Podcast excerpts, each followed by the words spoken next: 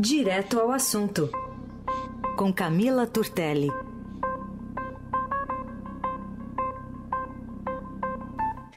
Tudo bem, Camila? Bom dia. Bom dia, Carol. Tudo bem? Bom dia para os ouvintes. Carol, como que tá essa véspera de Natal aí no Limão? Olha, eu tô tomando chá de erva cidreira. Esperando o Natal chegar. Porque a gente tem que se preparar, né? Inclusive fisicamente para a avalanche que é as comidas, enfim, tudo que vem junto com o Natal, né? Então tô é, nessa vibe, certeza. você aí. É, com certeza. Eu tô aqui na aguinha no café, porque. Né? Acordar é duro. cedo. É duro, é duro, é duro. gente que tá acostumada é um pouquinho mais fácil. É. Vamos falar um pouquinho, Camila, sobre essa decisão do governo em abrir uma consulta pública sobre vacinação infantil contra a Covid, começando hoje, indo até a beirinha do começo do ano, dia 2 de janeiro. Tem muita gente que vai talvez se dedicar, né? Ter tempo para colocar as suas sugestões nessa consulta pública. Não sei se é mais por aí ou então é, é também uma aposta do governo na sua articulação nas redes sociais, né? Porque a gente lembra que naquela questão envolvendo a Conitec e a prescrição de cloroquina como tratamento da Covid, o governo foi muito articulado, as redes bolsonaristas são muito ativas nas redes sociais, acabaram é, movimentando né, essa, essa consulta pública. Não sei se dessa vez também tem alguma coisa assim no cálculo do governo, Camila. É, exatamente, Carol. O governo ele segue usando a vacina, que é algo que é para salvar vidas, como um instrumento político sem uma outra polêmica agora no radar, ele continua alimentando a plateia, tenta atrasar a vacinação de crianças e aproveita para jogar mais uma polêmica no ar, onde negacionistas podem ocupar o debate nacional. Começa aquela nova onda de vídeo da tia do Zap recheado de fake news sobre vacina. Agora não deve ser mais virar jacaré, né? Deve ser lá, virar girino, um calanguinho, já que é com criança. e até parece que, que é, a população aí se esqueceu de como a gente cresceu com o Zé Gotinha, bebezinho, tríplice, BCG, não sei mais o quê. Uhum. Esses dias eu estava até numa rodinha aqui, todo mundo que é da minha idade, assim, né, um pouquinho mais velho, mostrando a, a marquinha, né? marquinha, né? A marquinha, com orgulho, né? Até mandei uma foto, liguei para minha mãe e falei, mãe, qual, qual que é a vacina que deixava essa marquinha? Porque era uma vacina específica, né? É a BCG, isso. É a BCG, pois é, eu não sabia, tive que ligar para a mãe para lembrar disso daí. E daí, Carol, a gente é, consegue fazer uma retrospectiva de como o governo tem atuado em relação à vacina desde que a gente entrou nesse caos, nesse pesadelo que é a pandemia. O governo, ele insistiu em discurso contra a vacina ao longo do ano inteiro, colocou obstáculos para assinatura de contratos, para aquisição do imunizante. A CPI da Covid do Senado, que foi algo que ocupou grande parte dos noticiários esse ano, mostrou como o governo agiu dessa forma em relação à compra das vacinas. Mas aí, Carol, estava lembrando aqui de um episódio que traz uma contradição no que está acontecendo agora. Hum. É, em fevereiro, o líder do governo na Câmara, que é o deputado Ricardo Barros, ele deu uma entrevista para o Estadão e disse que ia, vou, abre aspas, enquadrar a diretoria da Anvisa por quê? Porque ele queria que a Anvisa eliminasse as exigências e agilizasse a aprovação de vacinas contra a Covid.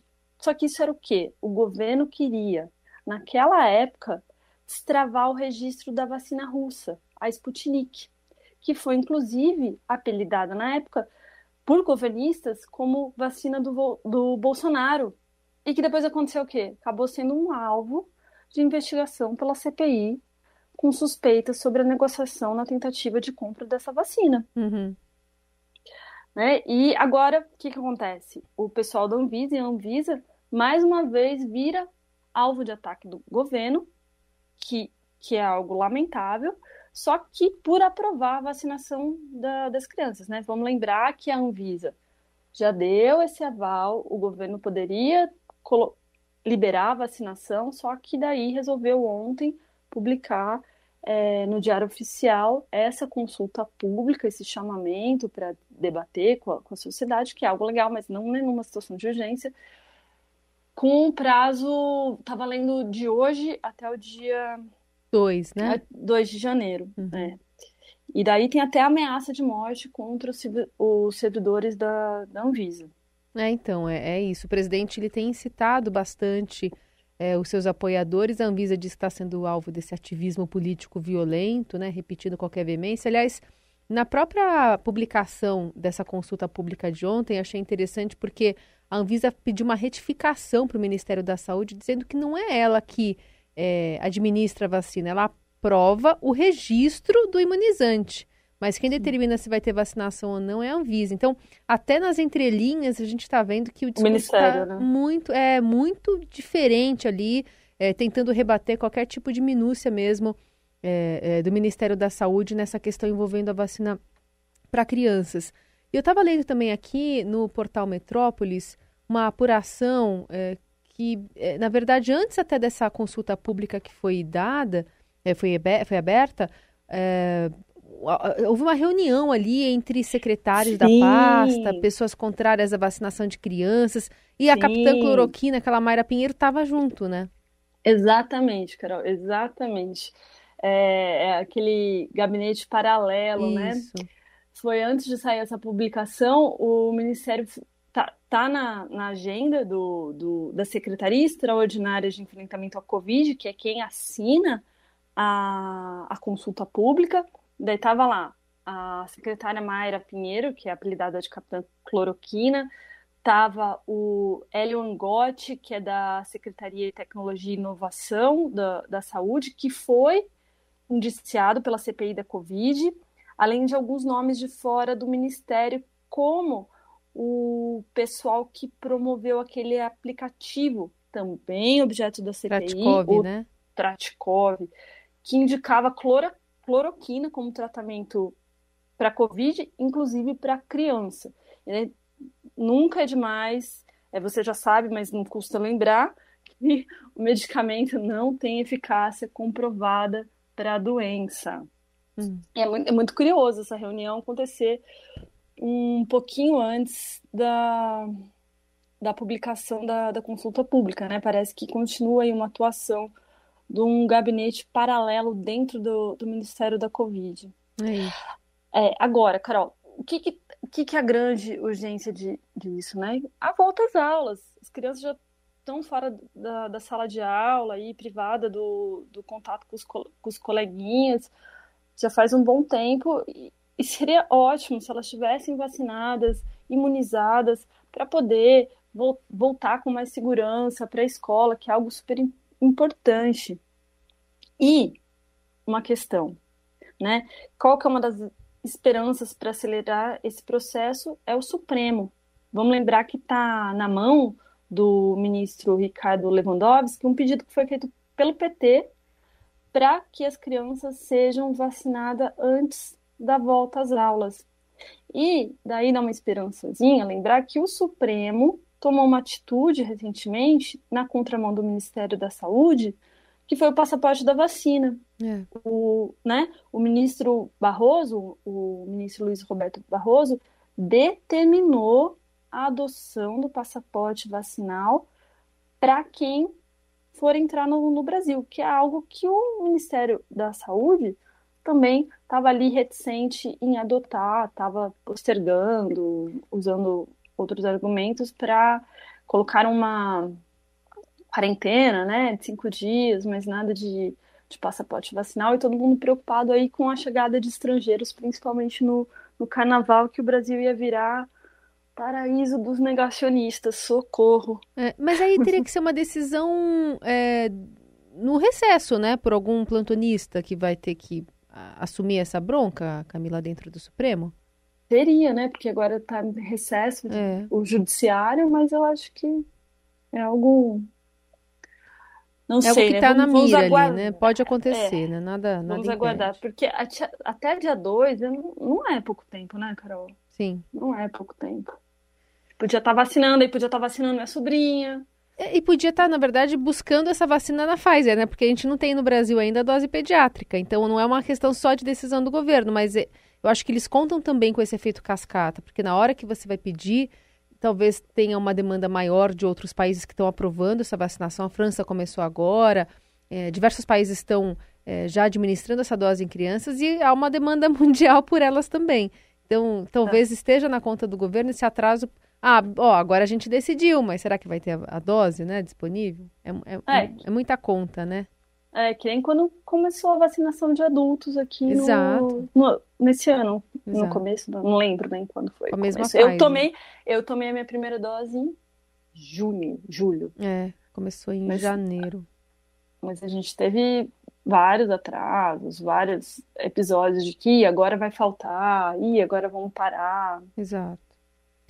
Camila, vamos falar um pouquinho então de política nessa reta final aqui da nossa conversa, porque o comando da Frente Parlamentar Evangélica, que é uma das mais poderosas do Congresso, será motivo de mais um embate na base do, do governo, porque o atual presidente do grupo, o deputado Cezinha de Madureira, que é do PSD aqui de São Paulo, tem o aval da sua igreja para ficar mais um ano na chefia da bancada, o que romperia um acordo ali de, aparentemente, um revezamento de cargo entre alas da Assembleia de Deus. Pois é, Carol, como o Felipe Frazão mostra aí nessa reportagem, tem um racha acontecendo dentro da bancada evangélica, que é um dos principais. Que, qual que é a grande questão? A bancada evangélica é um dos principais pilares do, de apoio do governo Bolsonaro dentro do Congresso, né? Não é um grupo é, extremamente, nem sempre é coeso, mas ele dá aquela força para o governo em projetos que eles defendem e que o presidente Bolsonaro precisa de, de apoio. Então, como você disse, né, tinha esse acordo é, que foi feito quando o Cezinha de Madureira, que é do PSD de São Paulo, assumiu, de que ele ia ficar só ao longo de 2021 e o deputado Sóstenes Cavalcante, que é do DEM do Rio de Janeiro, assumiria o comando a partir de, de 22. É um, é um biênio, né, a, o comando da frente, mas daí o Cezinha ia sair e dar lugar ao, ao Sóstenes. E daí, quando que esse racha foi escancarado, né? Foi no dia do culto da posse do ministro André, André Mendonça, que o bispo Samuel Ferreira, uma das lideranças da igreja do Cezinha, do Cezinha, disse que ia trabalhar pela recondução do, do Cezinha. Daí outro episódio que deixou claro que está tendo um problema dentro desse grupo foi a votação do, do projeto sobre a liberação dos jogos de azar pela Câmara. Né? Só para lembrar, os deputados eles não aprovaram esse projeto, eles aprovaram a urgência do texto, que é algo que coloca o projeto como uma das prioridades na fila de votação da Câmara, lá ali num dos últimos dias de sessão. O deputado Sóstenes, ele estava radicalmente contra essa votação. Ele chegou até a arrumar uma confusãozinha com o presidente da Câmara, o deputado Arthur Lira, e disse que se o Lira insistisse em pautar essa proposta, sem antes ampliar o debate, ele queria então que a proposta saísse ali da votação, que fosse devolvida para uma comissão, para um grupo de trabalho, que fosse mais debatida no começo do, do próximo ano, e aí sim é, fosse pautada. Mas ele disse que se o Lira insistisse em colocar para votar, que a bancada não apoiaria uma possível reeleição do Lira à presidência da Câmara. Mas é que tá. Se tá rachado, por quem que o Sóstenes está falando? Qual que é a força que essa fala do Sóstenes tem, né? Enfim, no fim, a, a urgência do, do projeto dos jogos de azar foi votada e o pastor Malafaia que é time Sóstenes, chegou a acusar o Cezinha de firmar um acordo com o Centrão para votar os jogos de azar em troca da aprovação daquela PEC que polêmica também que isentou a cobrança de PTU para qualquer imóvel usado pelas igrejas. O Cezinha, lógico, que negou esse acordo, mas o, o clima ali ficou, azedou, né? Não ficou muito bom. E daí o que, que é, qual que é a consequência disso, né, pro, pro, pro geral aí, né, de uma forma mais ampla? É que se a, essa frente ela tá arranhada, se ela tá com algum problema, divide os votos e tem o potencial de, de enfraquecer um dos alicerces do, do Bolsonaro no Congresso em um ano importante, que é um ano eleitoral. Uhum. Tá, né? Não tem, não pode votar mais projeto de, de assistência social, por exemplo, como o Auxílio Brasil, que a lei não permite, mas devem ter outros projetos aí, é, bandeiras do, do Bolsonaro, que é importante. Daí, bom, diga. Não, pode continuar. bom, um, um dos projetos que é que foi uma das bandeiras do, do Bolsonaro ali na campanha, ele sempre falou muito que é aquele projeto de homeschooling, lembra? Que Sim. é da que é educação, que é para deixar as crianças dentro de casa e os pais ali seguem algumas regras e podem ensinar. É um projeto que foi bandeira do Bolsonaro, não sei se vocês vão lembrar, ele falava bastante sobre isso. Sim. Tem muitos bolsonaristas que defendem e que é algo defendido também pelos evangélicos. Esse é um projeto que deve vir ao plenário no começo do ano que vem. E é, ele está sob a.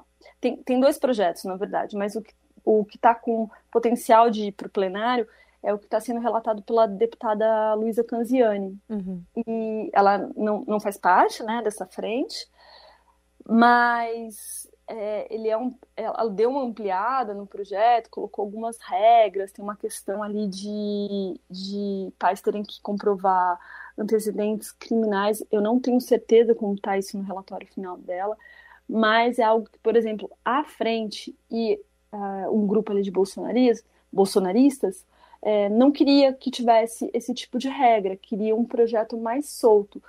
E se a frente está rachada, fica mais difícil eles conseguirem o que eles querem, uhum. né? Conseguir aprovar daquilo como o governo quer, como os, os, evangélicos querem e os bolsonaristas querem. É isso. Mas eu não sei, às vezes no começo do ano que vem fica todo mundo amigo de novo, se acerta. É, final de ano, né? Mas é que demonstra esse, essa, essa falta de união. Assim, a gente, quando fala da bancada evangélica ou dos evangélicos, até quando fala em, em disputa presidencial, a gente acaba colocando todo mundo na mesma no mesmo quadradinho, né? Mas acho que essa reportagem aqui, esse detalhamento que você fez, demonstra o quão também tem diversos grupos dentro deste grupo, né? E como esse Sim. discurso nem sempre é uníssono, né? É, cada um é de uma igreja, é. cada um é de um estado, tem diversas lideranças, Isso. tem partidos, né? Partidos que.